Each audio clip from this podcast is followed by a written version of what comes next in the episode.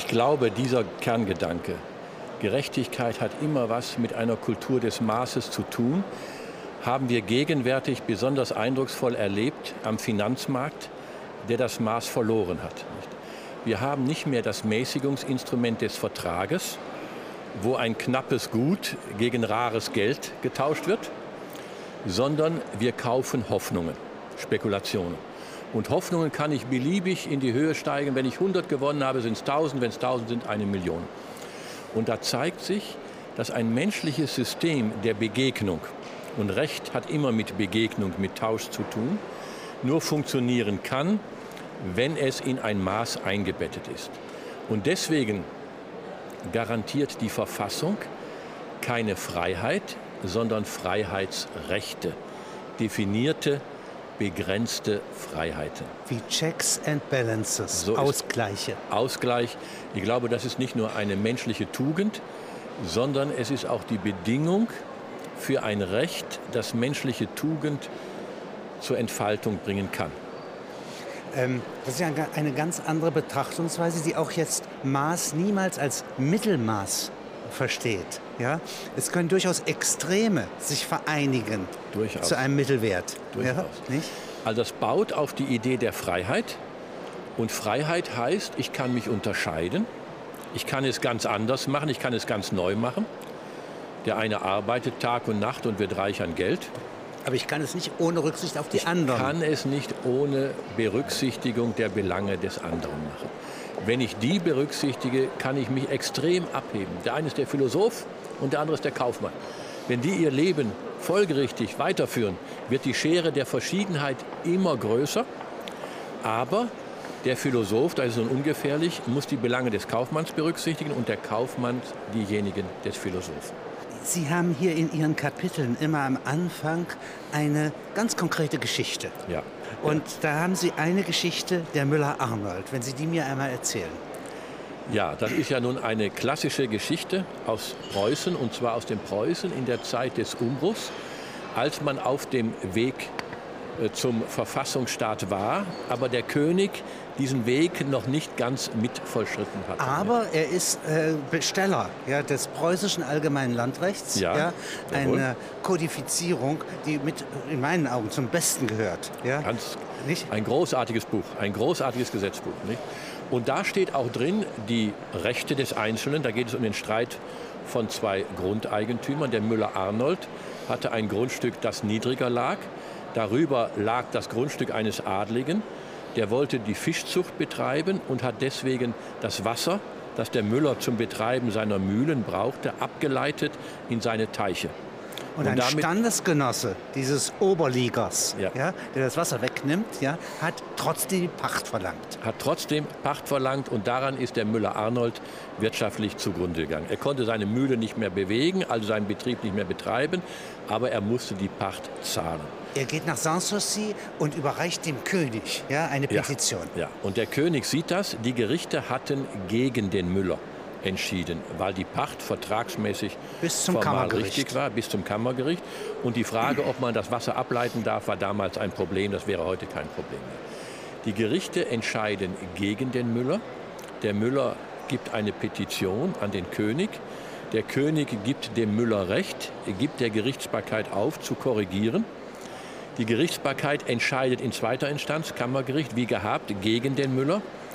Darauf lässt der König die Richter inhaftieren und setzt den Müller wieder in seine Rechte ein.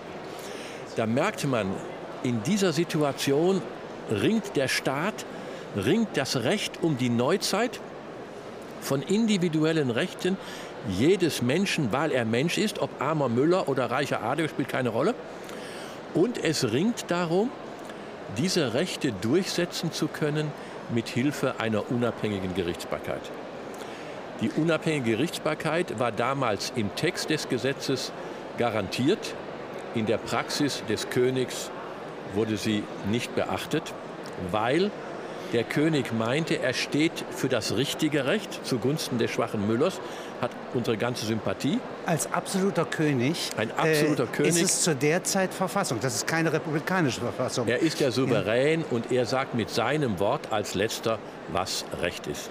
Und so geschehen. Nachher hat er die Richter wieder entlassen aus der Haft und die Erben des Müller-Arnolds haben die Mühle wiederbekommen. Also im Ergebnis endet dieser Fall friedlich, schiedlich, aber er hätte auch ganz anders enden können.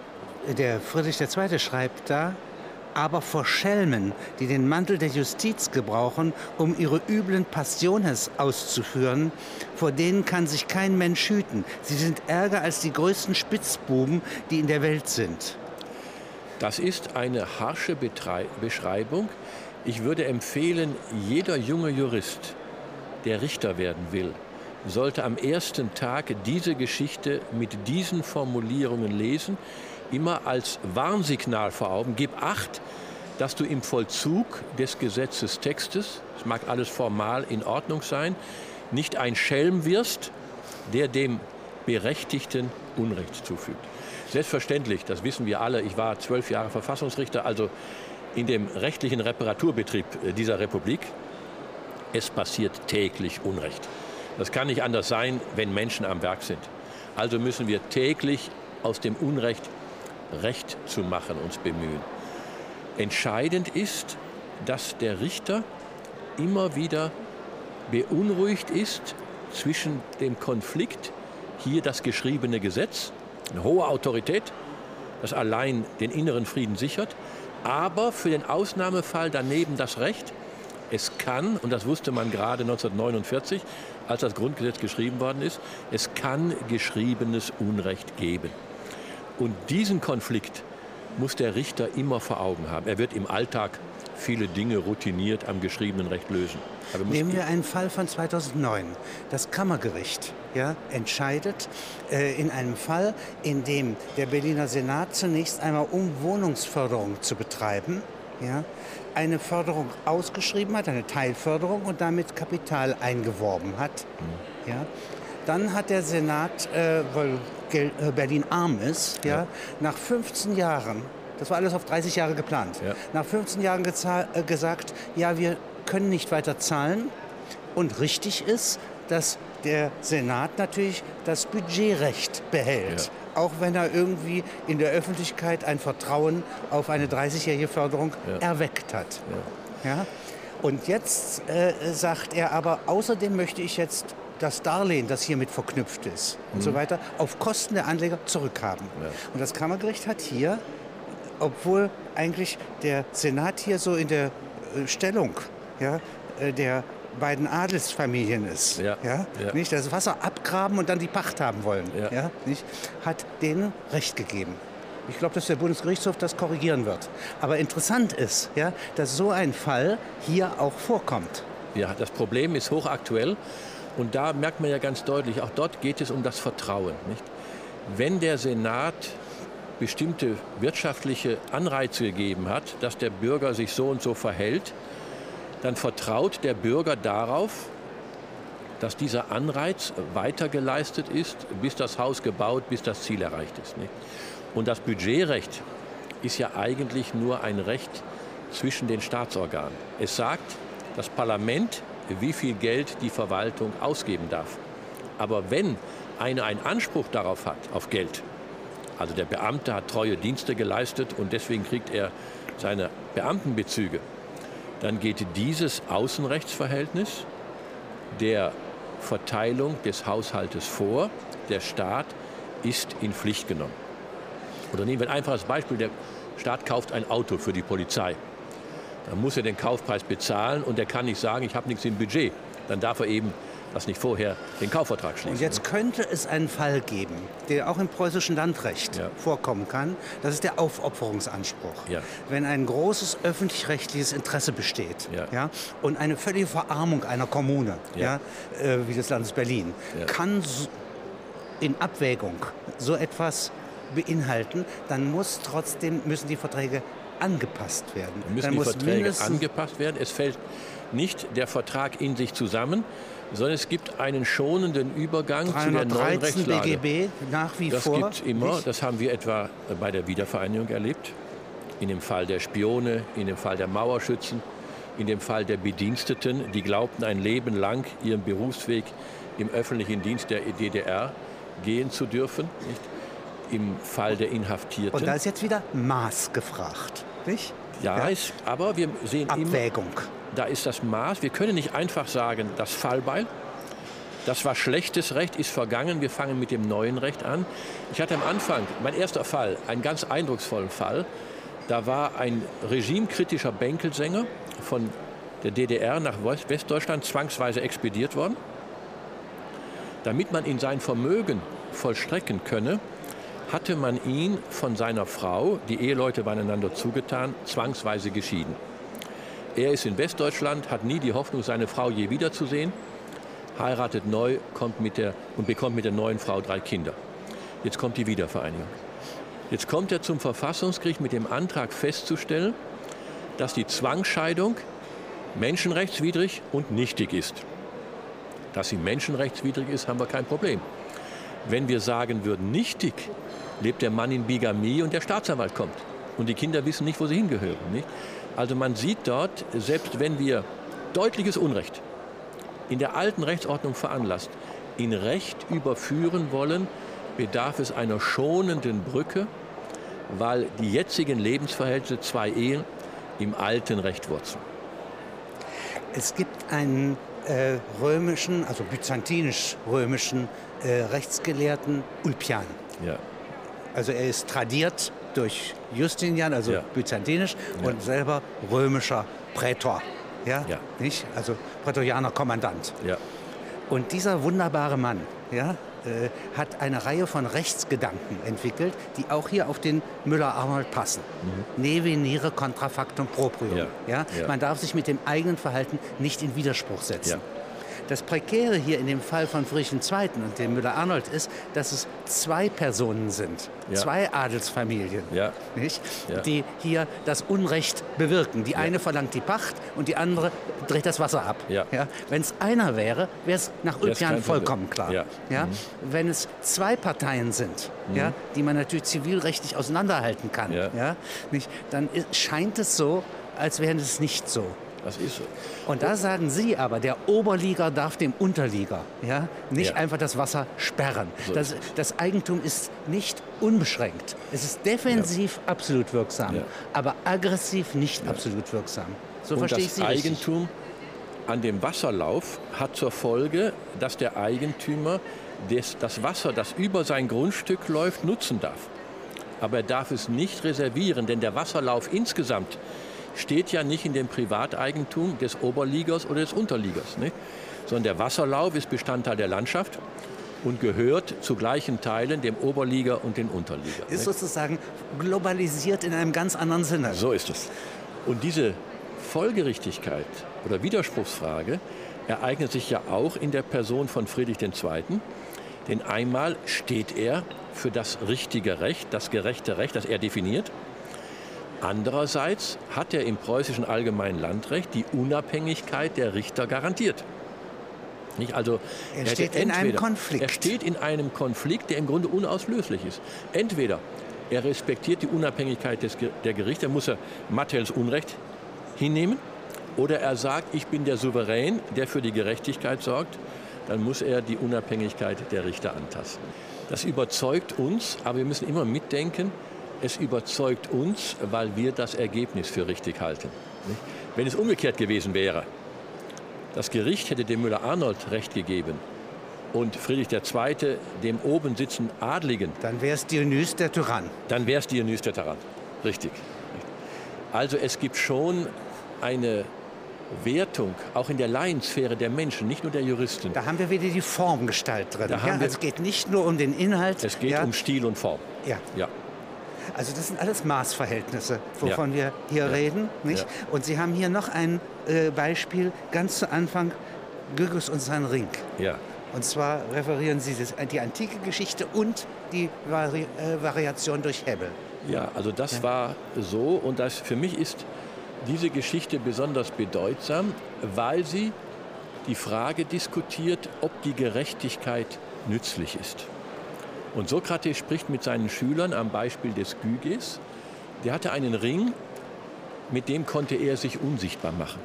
Den hat er durch Zufall gefunden. Den hat er durch Zufall gefunden und er nutzt diese Fähigkeit zur Unsichtbarkeit, was damals ein großes Vergehen war, um die Frau des Herrschers im Schlafzimmer zu beobachten. Also das ist ein fundamentales Vergehen nach damaligem Verständnis.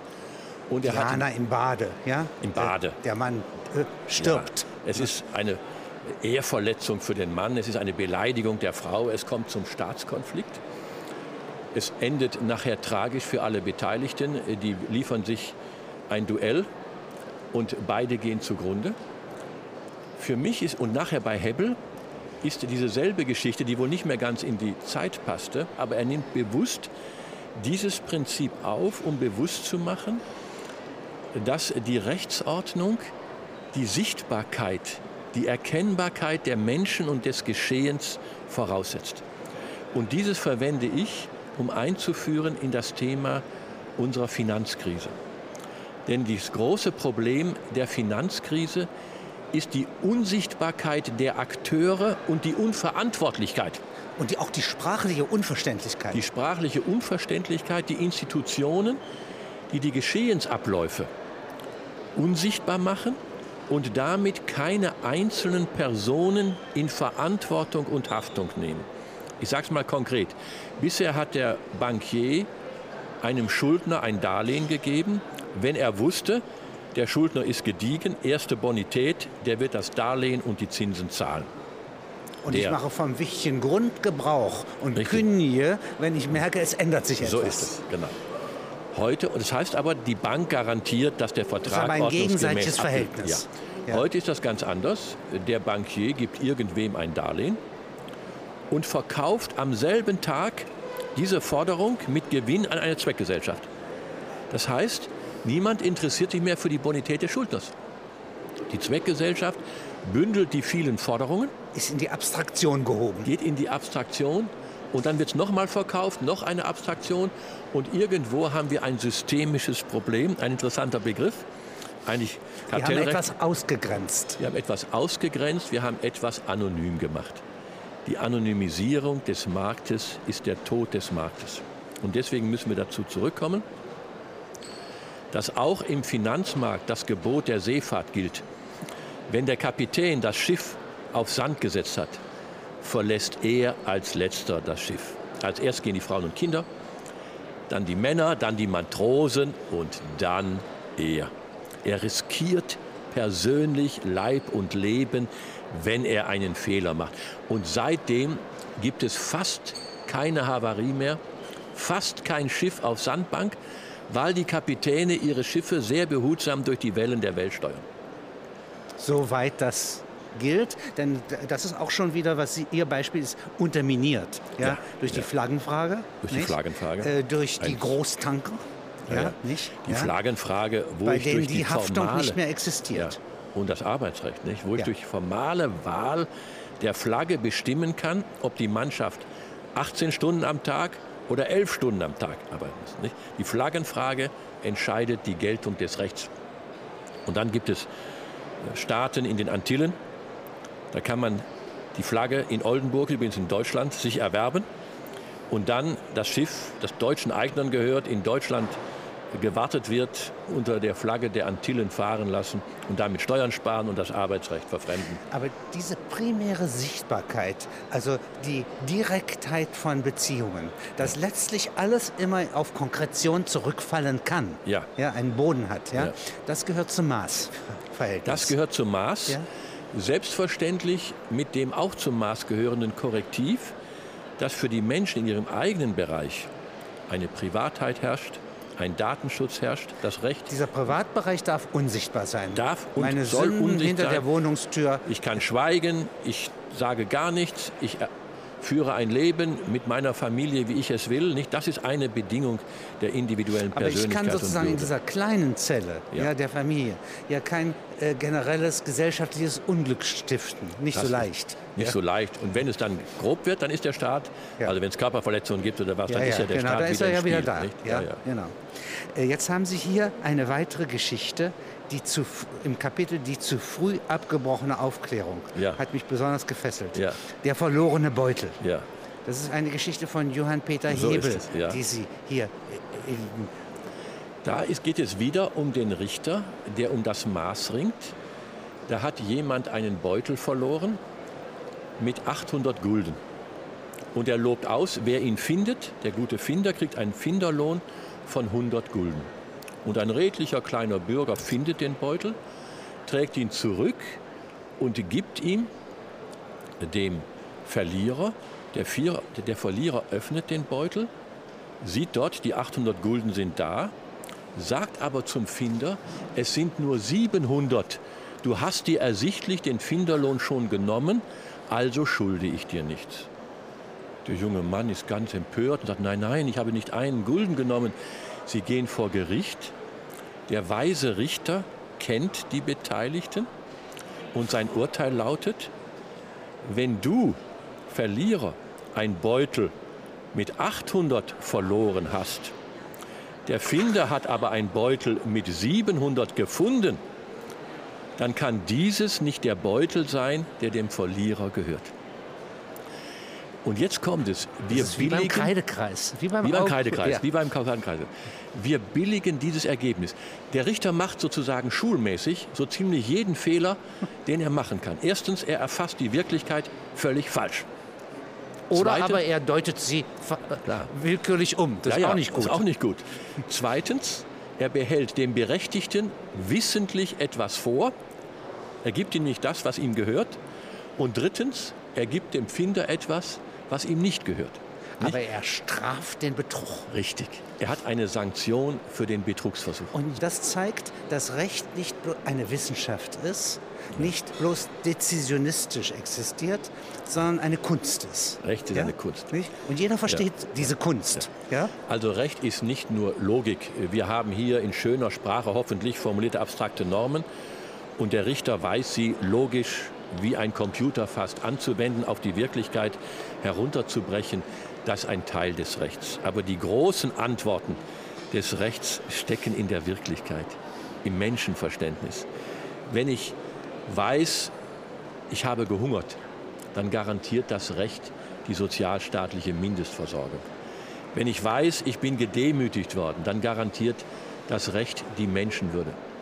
Wenn ich weiß, ich habe im Kriege gelitten, dann garantiert das Recht den Frieden. Das Recht hat einen Antwortcharakter. Es beantwortet die konkreten Anfragen an die Wirklichkeit, das konkrete Erlebnis von Unrecht, den starken Willen des Menschen, es besser zu machen. Aber so wie Sie das schildern, ist das in Rom. Ja? Das heißt, Fragen an den Kaiser und dessen Kanzlei ja, ja. kriegen subtile Antworten. Ja. Und die Autorität des Kaisers ist, dass er Amor legum hat, ja. dass er das Recht liebt und äh, gerecht ist. Nicht seine Legionen schützen ihn, sondern diese Eigenschaft. Nicht? Er kann Bürgerkriege beenden ja. Nicht? und er kann äh, Rechtsfrieden stiften. Ja? Aber das ist doch interessant, das ist eine Kunst. Also eine ich würde Kunst? gerne einen Clausewitz lesen, ja? ja. Äh, der äh, Rechtskunst. Ja. ja. ja. Das wäre, glaube ich, ein großes, auch wieder vom Inhalt her und vom Stil. Also Jähring vom Recht, das wäre so etwas. Ja, ja, Unbefangenheit heißt Freiheit in Geist und Gehabe für jede Partei, für jedes Anliegen. Nicht? Unparteilichkeit. Oder wenn wir es mal im Bild der Justitia sehen, die Waage, das Ausgleichende, die verbundenen Augen, die nicht meinen, ich schaue nicht den Sachverhalt genau an, sondern ich habe keine Nähe zur Person. Nicht?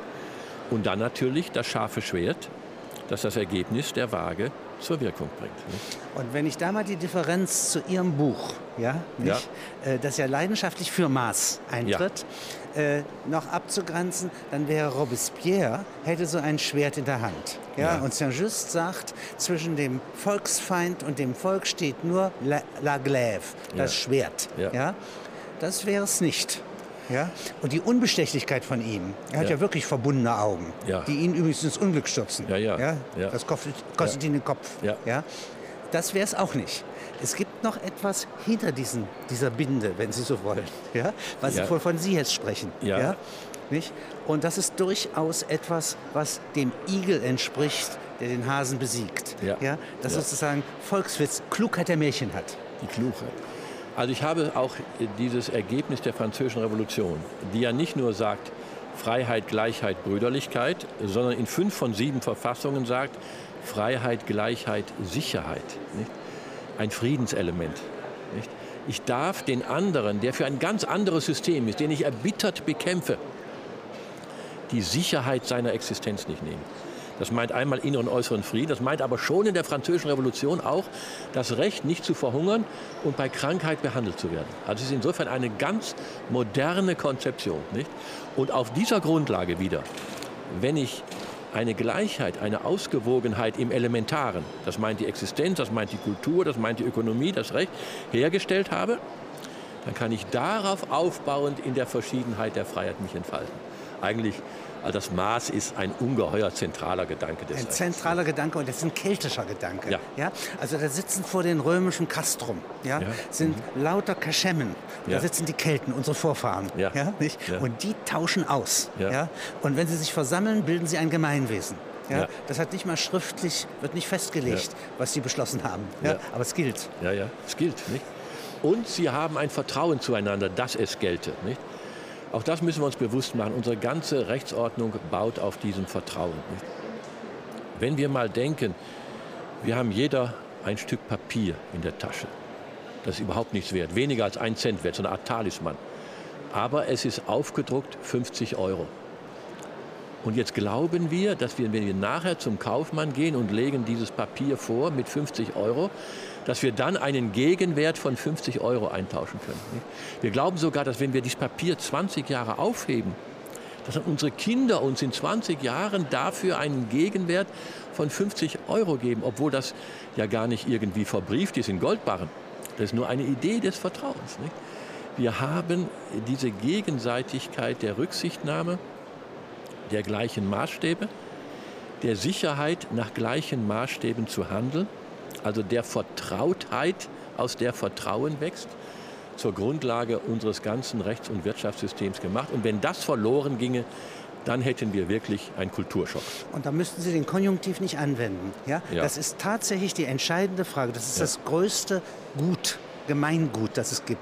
Diese Vertrauensbasis. Das ist ja? Vertrauen. Es wird ja. mit jeder Generation wie ein Urvertrauen ja. neu hergestellt. Also jeder Säugling, ja, mhm. auch nach Verdun, auch mhm. nach Auschwitz. Ja. Guckt die Mutter wieder vertrauensvoll an. Also es ist ein, ein menschliches Glück. Menschliches Glück. Mhm. Wir sind in der Evolution als Menschen wahrscheinlich nur übrig geblieben, weil wir diese Begabung einer Illusion haben. Ja. ja? Nämlich das Vertrauen in Verhältnisse, die es gar nicht gut mit uns meinen. Ja. Das ist der Antrieb, es immer wieder die immer Verhältnisse wieder. immer wieder zu bessern. Und der Mensch kann da gar nicht wählen. Ja? Er braucht das, ja. um zu kommunizieren, um zu leben. Nicht? In Ihrem Beispiel, wenn das Kind der Mutter nicht vertrauen würde. Sie schaut in das Gesicht der Mutter, das ist das, seine Welt. Stirbt etwas in ihm. Dann stirbt es, dann verkümmert etwas, was ich, es muss sich Vertrauen entfalten, das ist die Bedingung der Freiheit. Nicht? Wenn ich nur umzingelt bin von Feinden, dann bin ich voll Argwohn. Verkrampfe ich. Verkrampfe ich, ziehe mich zu und sichere mich nicht. Also ich habe ja ein äh, Erlebnis in meinem vermeintlichen vierwöchigen Ausflug in die Politik. Und da habe ich das ein bisschen erlebt. Ich bin in meine Wahlveranstaltung gegangen und habe so gesprochen, wie wir jetzt sprechen, in dem Bemühen, wie kann ich das, was ich denke, in Sprache am verlässlichsten überbringen, damit der Gesprächspartner es so aufnimmt, wie ich es meine. Und ist es, glaube ich, auch die beste Form, um miteinander zu sprechen. Und plötzlich entdecke ich mich, ich spreche so, dass der andere mich möglichst wenig missdeuten kann. Da geht ein Stück Denk- und Sprechfreiheit verloren, Freiheit, weil ja, ich mich verloren. bedrängt fühle. Ja. Von jemandem, der möglicherweise mein Wort herumdrehen will. Und das tut er ja. Das, das tut ja der nächstliegende Journalist. Das tut bringt er, sie in die ja. nächstliegende Schablone. Und das ist ein Problem unserer öffentlichen Demokratie. Der Entscheidungsträger, der ganz schwerwiegende Entscheidungen zu treffen hat, der dringend den offenen Dialog braucht, um klüger zu werden, um auf Krisen, auf Chancen hingewiesen zu werden, lebt in einer Elementarargwohn, in der er sich in sich zurückzieht und möglichst wenig sagt, damit er nicht angreifbar ist. Ne? Wir müssten eigentlich, wenn wir politisch tätig sind, paarweise auftreten. Der eine schützt den Rücken ja, vor Fehlurteil ja. und der andere sagt, was er denkt. Ja. Ja? Äh, mit so einem Schutz. Es müssen aber gut abgestimmte Tandems dann sein, nicht? Hat es in mittelalterlichen Kriegen gegeben. Durchaus, Also Tempelritter würden so fechten. Äh, Held Roland versucht so zu fechten, aber er kommt um. Gelungen ist es nie. Ja? ja. Jetzt, ähm, Sie haben hier zur Wahlrechtsreform ja. einen sehr pragmatischen, einen sehr praktischen Vorteil, äh, Vorschlag gemacht. Und was mich immer so verblüfft ist, dass Sie von sehr gründlichen, sehr durchaus komplexen Gedankengängen ja, ausgehen und dann zu sehr einfachen ja. Äh, äh, Forderungen kommen. Und die Beobachtung sagt Ihnen, Parteien sollen sich vor der Wahl auf eine mögliche Koalition einigen. Ja. Im Fünf-Parteien-System geht das ja nicht anders. So ist ja? es. Ja. Oder ist es unwahrscheinlich, dass es anders geht. Ja. Und dann würde diejenige Koalition, die 50 Prozent kriegt, fünf Stimmen zusätzlich kriegen. Oder die Koalition, die die meisten Stimmen kriegt. Das können auch 45 sein, nicht? Ja. Also der Gedanke ist folgender. Auch ein Wahlwettbewerb ist ein Wettbewerb. Und der Wettbewerb mündet immer in dem Sieger. Also wer im Stadion am schnellsten gelaufen ist, bekommt die Goldmedaille, die anderen bekommen sie nicht. Und es darf nicht der Sieger hinterher es hergestellt nicht, werden. Also ich habe das mal in einem Beispiel verdeutlicht. Nehmen wir mal an einen Ruderwettbewerb. Zweier noch ohne Steuermann. Das erste Boot ist schwarz-gelb angestrichen, das zweite rot-grün und noch fünf weitere Boote im Rennen. Vorne sitzt immer ein großer, hinten ein kleiner in jedem Boot. Jetzt gewinnt das Boot schwarz-gelb mit Millimeter Länge. Und die beiden Ruderer jubeln, wir kriegen die Goldmedaille. Jetzt kommt die Durchsage von dem Organisator, der sagt, der erste in Boot 1 und der zweite in Boot, der erste in Boot 2 haben das Rennen gewonnen und kriegen die Goldmedaille. Da sagen die Leute, ist doch völlig abwegig. Die waren ja gar nicht in einem gemeinsamen Boot, die haben ja gar nicht zusammen gerudert im Wettbewerb. Die waren nicht im Wettbewerb. Und entsprechend müsste es sein, im politischen Wettbewerb. Der Wähler will die personelle und programmatische Alternative kennen. Und stellen wir uns mal vor, die Koalitionsverhandlungen, die jetzt geführt werden, heute, hätten vor der Wahl geführt werden müssen. Und die beiden Parteien, in diesem Fall CDU und FDP, hätten dem Wähler gesagt, wir machen eine ganz große Steuerreform oder wir machen eine ganz kleine, belanglose Reform, die wir groß zu benennen gedenken. Dann hätte es einen Unterschied ausgemacht für hätte, die eigene Entscheidung. Hätte es einen Unterschied ausgemacht. Ja. Dann wüsste, oder beim Gesundheitsfonds, bei, der, bei dem Krisenmanagement, Finanzkrise und so fort. Bei der Europapolitik, äh, bei der Außenpolitik. Wir nennen das im Grundgesetz die unmittelbare Wahl. Der Bürger mit seinem Kreuzchen entscheidet, wer die Mehrheit hat, entscheidet damit über die Parlamentsmehrheit, damit über die Regierung unvermittelt durch Wahlmänner, unvermittelt durch Koalitionsvereinbarungen. Was haben wir heute?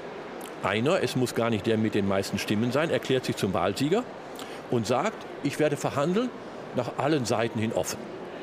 Und in vier Wochen werde ich dir, dem staunenden Wählervolk, erklären, wer die Wahl Was gewonnen hat. Was ich aus dem Hut gezaubert habe. Was ich aus dem Hut Also das heißt, die Wahl ist eine Verhandlungsermächtigung und nicht mehr eine Entscheidung über die Macht. Und darum geht es mir.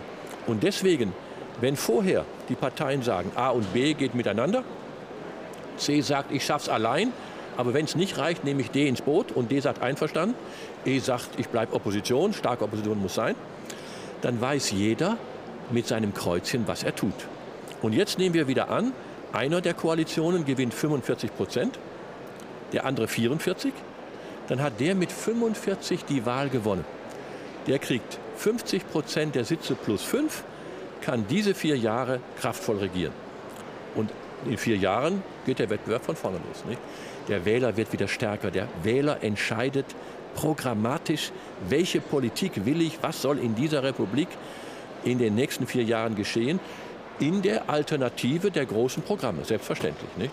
Und es ist im Steuersystem. Ja. ja nicht, darf nicht Kleptokratie sozusagen empfunden sein. Ja? Also ich glaube, gerade im Steuerrecht haben wir eine ganz große Niederlage erlitten. Wir stehen doch staunend vor dem Phänomen, dass wir erfolgreiche Unternehmer haben, die so viel Geld verdient haben, dass sie ihr Leben ökonomisch bequem einrichten können. Die niemals einen Banküberfall machen würden, weil sich das nicht gehört. Das tut man nicht. Die aber bereit sind zu einer Steuerhinterziehung mit gleichem Schaden für die Allgemeinheit und gleichem strafrechtlichem Risiko. Sie könnten für zwei, drei Jahre ihre Freiheit verlieren. Was ist uns dort passiert? Es hat einfach das Steuerrecht seine Autorität verloren.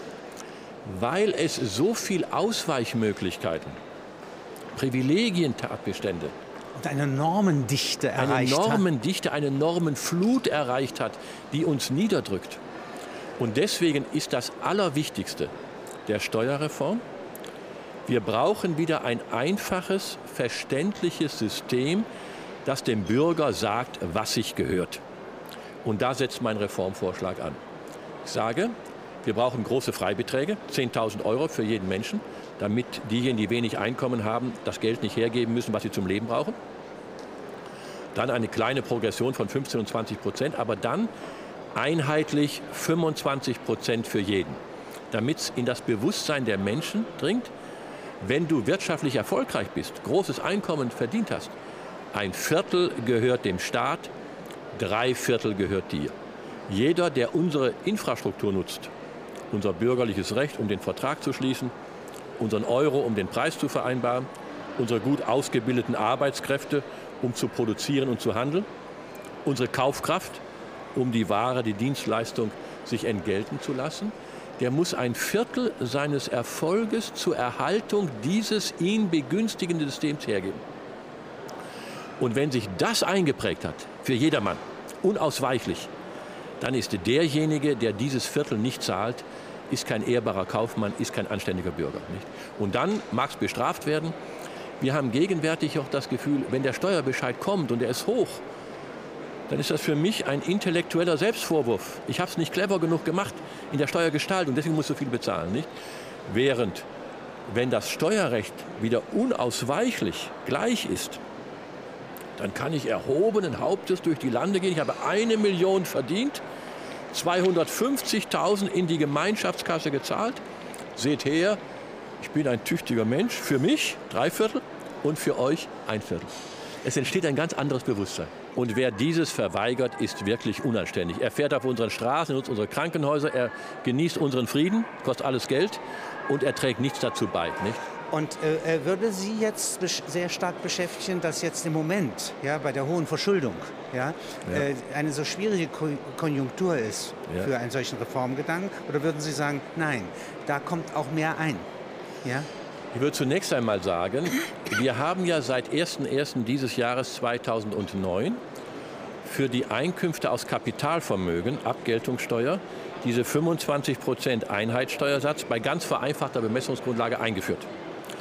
Wenn wir jetzt eine Steuerbelastung haben für Kapitalerträge 25, für Arbeitserträge in der 45. Spitze 45, das, das kann nicht die Gerechtigkeit sein, die wir in Deutschland wollen. Und dann muss die politische Vernunft oder der verfassungsrechtliche Gleichheitssatz für eine Angleichung sorgen. Und dann kommt die große Frage, gleichen wir uns auf 45 an oder gleichen wir uns auf 25 an? die Frage ist entschieden, weil der, der, also der, internationale Kapitalmarkt gibt nicht mehr als 25 her. Ja. Also müssen die anderen auf 25 herunter. Dann fehlt dem Finanzminister sehr viel Geld.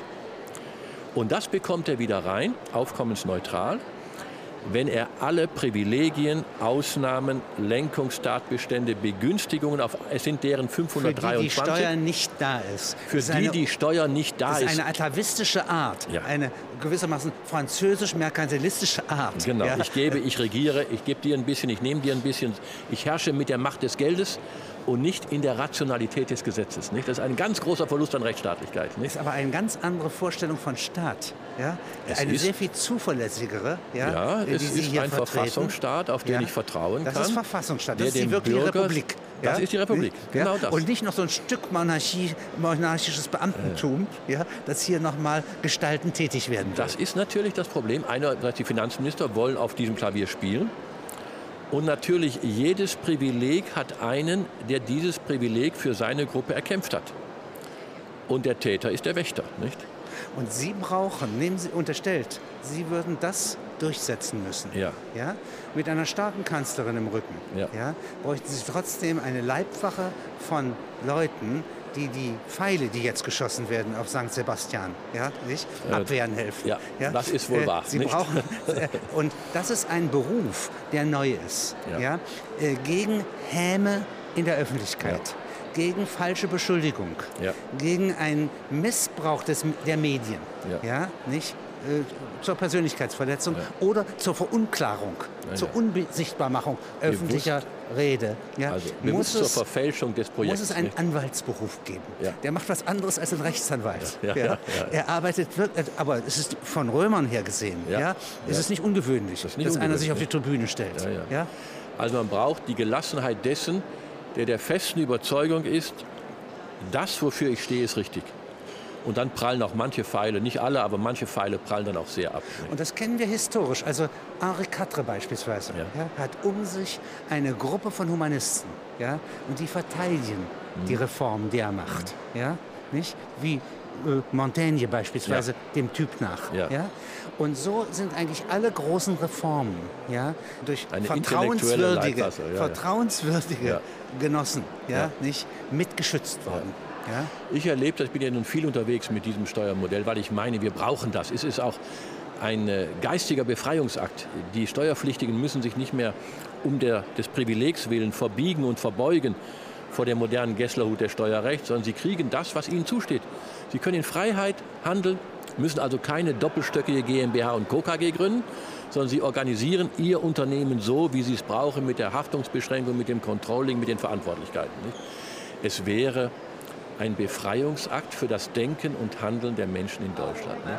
Wenn wir sehen, was eine Zeit vergeudet wird, was eine Wissensanstrengung vergeudet wird durch dieses törichte Steuerrecht, darf ich mal sehr persönlich sagen, wenn ich die Zumutung empfinde, als ein deutscher Professor in den, das unverbildete Gedächtnis der jungen Menschen diese Torheiten einzuprägen, damit sie tüchtige Steuerjuristen werden, ist unglaublich.